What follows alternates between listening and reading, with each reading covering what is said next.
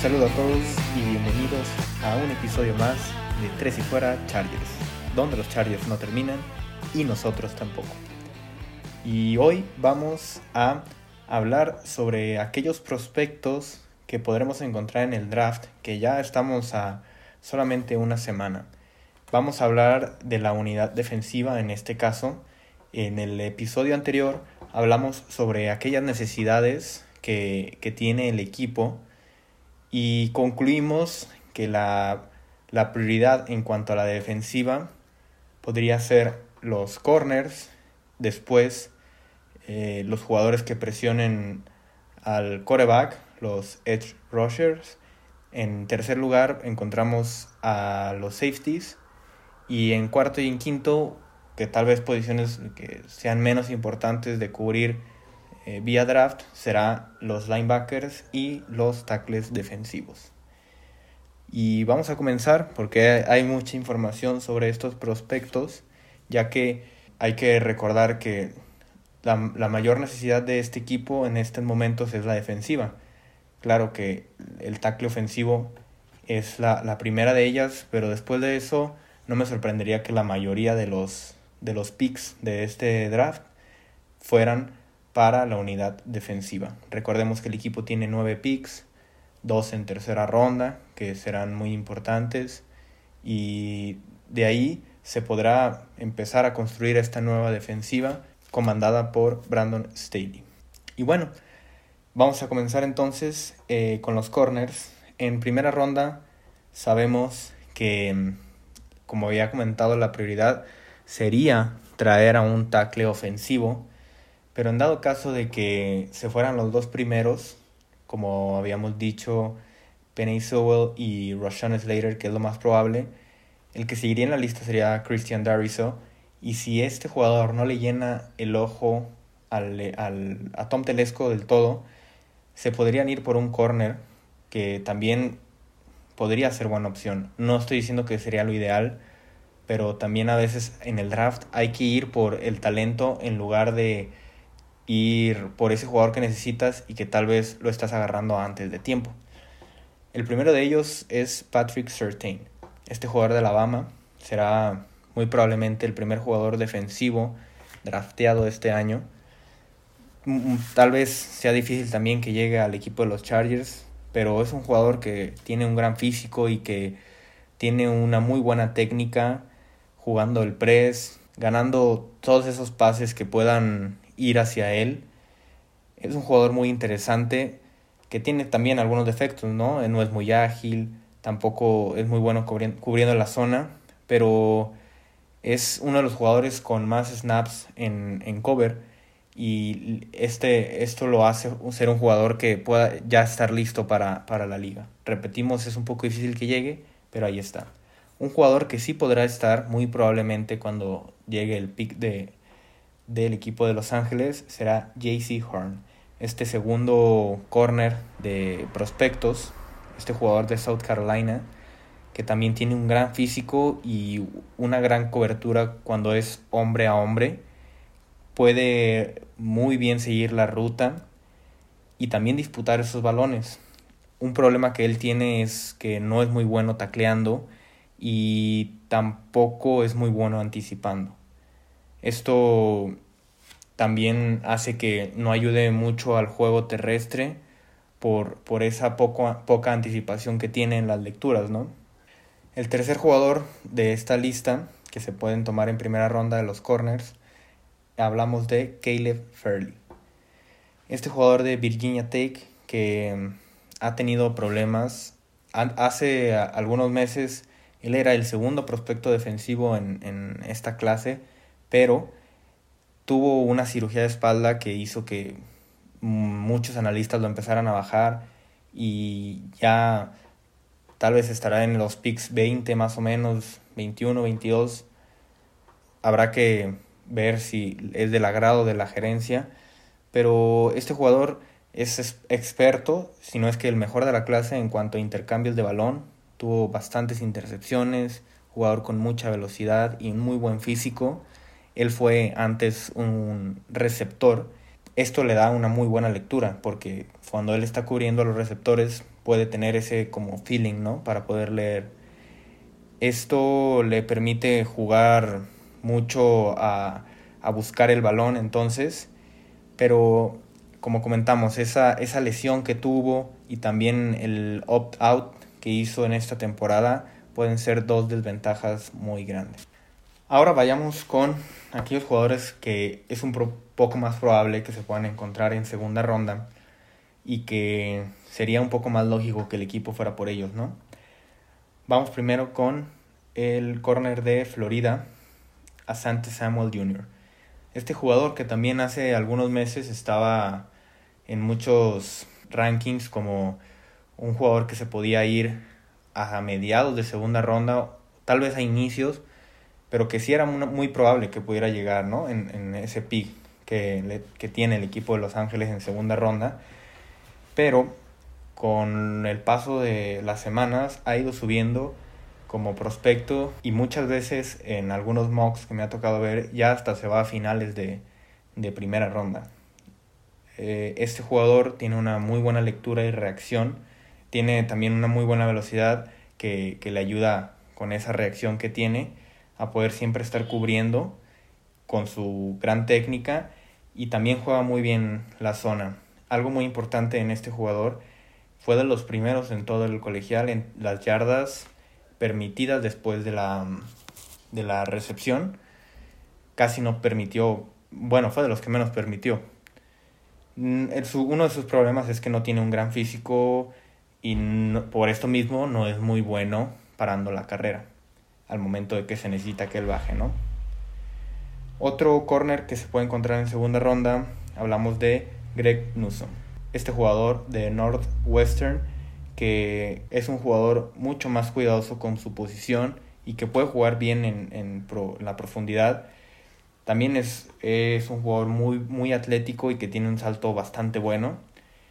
Una de sus ventajas también es que puede leer al coreback y esto hace que de repente tenga unas buenas intervenciones en la defensiva, pero por esto mismo, a veces por tratar de anticipar tanto, puede llegar a cometer muchos castigos. Entonces, eso es una de sus desventajas. Vamos con otro jugador, otros jugadores que se pueden encontrar en esta segunda ronda, pero que ya no vamos a meternos mucho. Hablamos de Elijah Molden, que es un jugador que juega muy bien en el slot. Eh, Tyson Campbell, que este tal vez puede tener su, su, mayor ventaja que puede hacer muchas tacleadas, es muy difícil que él falle una tacleada. Eh, otro corner de, de Tate Gowan que tiene muchas habilidades para poder jugar en, en esta posición o incluso un Aaron Robinson. Y en tercera ronda, que es lo que hablábamos, muy probablemente uno de estos dos picks en tercera ronda vayan a ser para un corner. Hablamos de Shakur Brown, que es un jugador muy versátil, o de Thomas Graham, este jugador de, de Oregon, que también podrá estar en, en, en, esas rondas. Y algunos otros como Rashad Wilgus o Ifeatu Melifonwu son jugadores que pueden aportar mucho al equipo, ¿no? En caso de, de que lleguen en, en esa ronda, puede ser una opción. Vamos ahora con la segunda posición que concluimos que será la, segunda de, más prioridad en el draft. Estamos hablando de los Edge Rushers. Sabemos que en primera ronda hay jugadores como Pay, Asiso Yalari, el mismo Jalen Phillips y Jason Owe.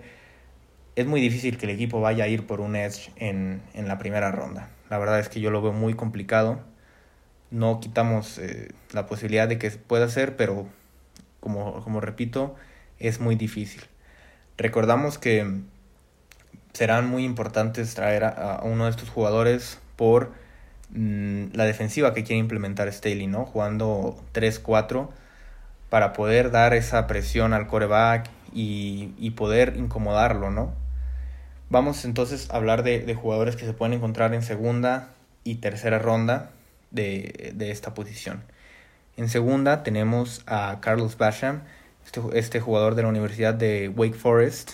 Es un jugador también muy atlético y explosivo que una de sus ventajas, una de sus cualidades, muchos analistas la, la comentan, es que él podría ya estar listo para jugar ¿no? en, en la NFL, sobre todo por el físico que tiene, eh, que puede atacar a cualquier tackle, sea el tamaño que sea, puede, puede representar un, buen reto. Es muy bueno deteniendo la carrera por este mismo físico también. Pero alguna desventajas es que él ya está en una edad avanzada, ya tiene 24 años. Y aunque suene extraño, pues sí, muchos de los jugadores del draft se están yendo 20, 21 años y el 24 años es de los más grandes. Y también en momentos, al tratar de anticipar tanto la jugada, él puede, puede perder ¿no? su asignación. Vamos ahora con Joseph Osei de la Universidad de Texas. Él es un jugador muy habilidoso, es un gran atleta con muy buenas manos, pero que a veces no tiene esa lectura y al momento de que él es agresivo le cuesta seguir las rutas de, los jugadores. Eh, puede perder muy fácil a veces al corredor o tal vez como, como comentaba, esa lectura no está, entonces pierde su marca. Vamos ahora a, algunos jugadores defensive ends de la tercera ronda que se podrían encontrar en esa tercera ronda. Comencemos con Joe Tryon de la Universidad de Washington, un jugador agresivo, que tiene una muy buena penetración en la línea ofensiva por el gran físico que tiene. Sin embargo, no es él un jugador muy rápido ni, ni dominante. Simplemente es un jugador que tiene un muy gran físico. Una estadística que, que me llamó la atención fue que en, ningún partido de Pro Football Focus le dio una calificación arriba de 80. Por eso comentamos que es un jugador que no, no tiene tanta relevancia al momento del partido. Otra cosa, otra desventaja es que él no jugó el 2020, decidió no jugarlo. Entonces no se tiene mucha no se tiene mucha estadística sobre esto. Otro jugador que se puede encontrar eh, en esta tercera ronda, podemos hablar de Peyton Turner, jugador de Houston, que mm, es un jugador que se caracteriza por nunca dar por perdida una jugada, siempre da lo máximo hasta el final. Tiene un gran físico por lo que también puede jugar por dentro y es muy bueno en la carrera, como algunos otros jugadores que habíamos visto, ¿no? No tiene mucha velocidad y tampoco tiene una gran lectura. Esto afecta al, momento de, de una jugada tal vez RPO o un engaño, puede caer muy fácil. Por último, en esta tercera ronda podemos encontrar a eh, Ronnie Perkins, un jugador de Oklahoma, que su mayor característica, por más raro que suene tal vez, es la flexibilidad. Un jugador que con esa flexibilidad puede ser muy explosivo y también muy rápido. Esa flexibilidad le da unos muy buenos movimientos para poderse quitar esas marcas, ¿no? Que tal vez por un tackle ofensivo, por un guardia, él tuvo 60 presiones de coreback en 500 snaps, que es un, buen número. Recordemos que a veces no importa no conseguir la captura, lo que importa es presionar el coreback. Eso es como el dato importante, ¿no? Sin embargo, no tiene mucho físico y un problema que tal vez lo aleje del equipo de, Los Ángeles, conociendo a, la gerencia general, es que tuvo problemas con, las drogas dos veces estuvo castigado en su universidad por, fumar marihuana, entonces eso puede ser una desventaja. Otro jugador que podemos encontrar, Rashad Weaver o Deyo o De Jimbo, también en la tercera ronda, tal vez con ese pick, ese segundo pick de tercera ronda, el equipo busque alguno de estos prospectos. Y en la cuarta ronda podemos encontrar a tal vez jugadores como Jordan Smith, que también puede jugar como linebacker exterior que serviría mucho para esta defensiva 3-4 con un gran físico o un Quincy Roche de, de, la Universidad de Miami, el tercer edge de, este, de esta clase, o tal vez a Joshua Kendall, que tiene un físico muy grande y, puede ser muy dominante. Y vamos ahora entonces con esa tercera prioridad que son los safeties. Sabemos que en el equipo está Derwin James, que es un, gran, gran jugador. Y también se cuenta con Nasir Adderley y con Alohi Gilman. pero son solamente estos tres jugadores. Esto hace que se necesite draftear a un jugador simplemente por profundidad. Tal vez no en las primeras rondas. En la primera ronda está el prospecto como Trayvon Merrick de TCU, un gran jugador, pero no es imposible que este sea el jugador que se, que se elija en primera ronda. En segunda también lo veo un poco difícil. Vamos a hablar de, de tres jugadores que pueden ser en segunda. El primero de ellos, Andre Cisco, un gran safety de, de la Universidad de Syracuse, que es un, un gran playmaker en toda la extensión de la palabra. Tuvo 13 intercepciones en su carrera colegial.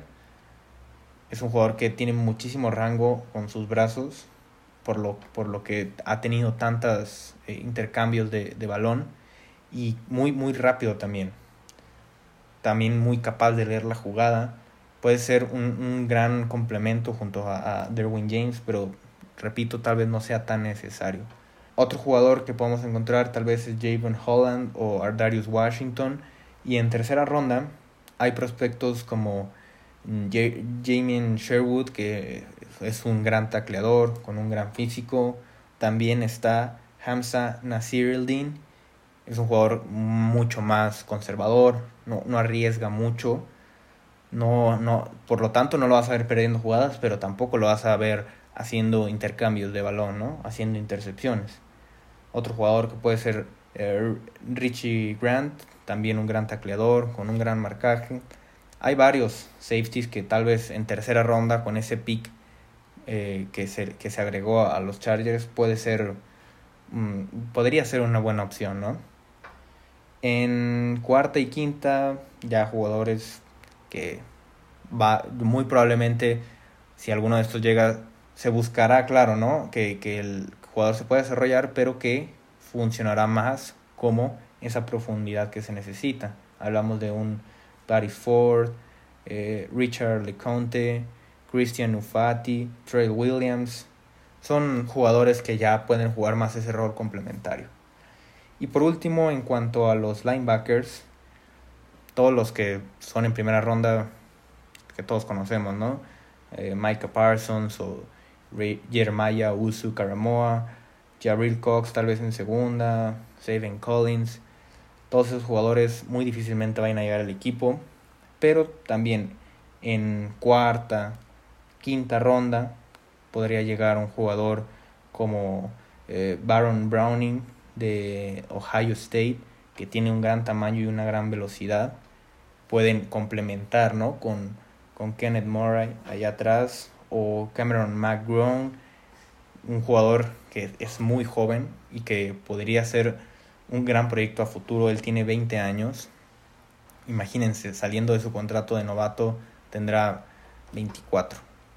Algunos jugadores llegan casi a esa edad a la NFL y él ya va a estar con 4 años de experiencia lo que buscará Brandon Staley será, será muy, muy, interesante lo que él pueda hacer ¿no? con, con, con, estos picks en la defensiva porque él va a ser el que, el que tenga como esa mayor decisión en cuanto a, los jugadores que puedan llegar y que él trate de moldear ¿no? para esta defensiva. Eso será vital para, para este draft y hay algunos también prospectos de, de tackles defensivos que ya tal vez no sean tan necesarios. Sabemos que ahí está Limble Joseph, eh, Jerry Tellery y dependerá mucho también de la defensiva que él quiera jugar, ¿no? Que comentamos es 3-4, entonces no se necesitará tanta profundidad ahí, pero de todas formas hay, hay grandes prospectos. Con esto terminamos el episodio de hoy, un episodio con bastante información pero que servirá para que vayamos checando cuáles son esos jugadores que, que pueden llegar al equipo, que pueden llegar a reforzar. Ya estamos, como había comentado, solamente a siete días del draft. La siguiente semana tendremos dos episodios en los que hablaremos de cuál sería el, el draft perfecto, ¿no? aquellos jugadores que van a, vayan a llegar en las primeras rondas y en rondas posteriores, cuál sería como el draft ideal del equipo. Recuerden estar al pendiente de las redes sociales, seguir el canal de Tres y Fuera YouTube con todo el contenido que habrá la siguiente semana. A mí me pueden encontrar en Twitter como Luis Chávez 08 y no olviden que nos escucharemos con un episodio más el próximo lunes, porque los Chargers no terminan y nosotros tampoco. Tres y fuera. Hola, soy Rudy Jacinto, creador de Tres y Fuera. Si te gustó el programa de hoy, suscríbete a este y otros podcasts de la familia Tres y Fuera. Tres y Fuera NFL, Tres y Fuera Fútbol, Tres y Fuera de tu equipo favorito y claro, el canal de Tres y Fuera YouTube con videos todos los días. Porque si tu equipo existe, Tres y Fuera lo cubre.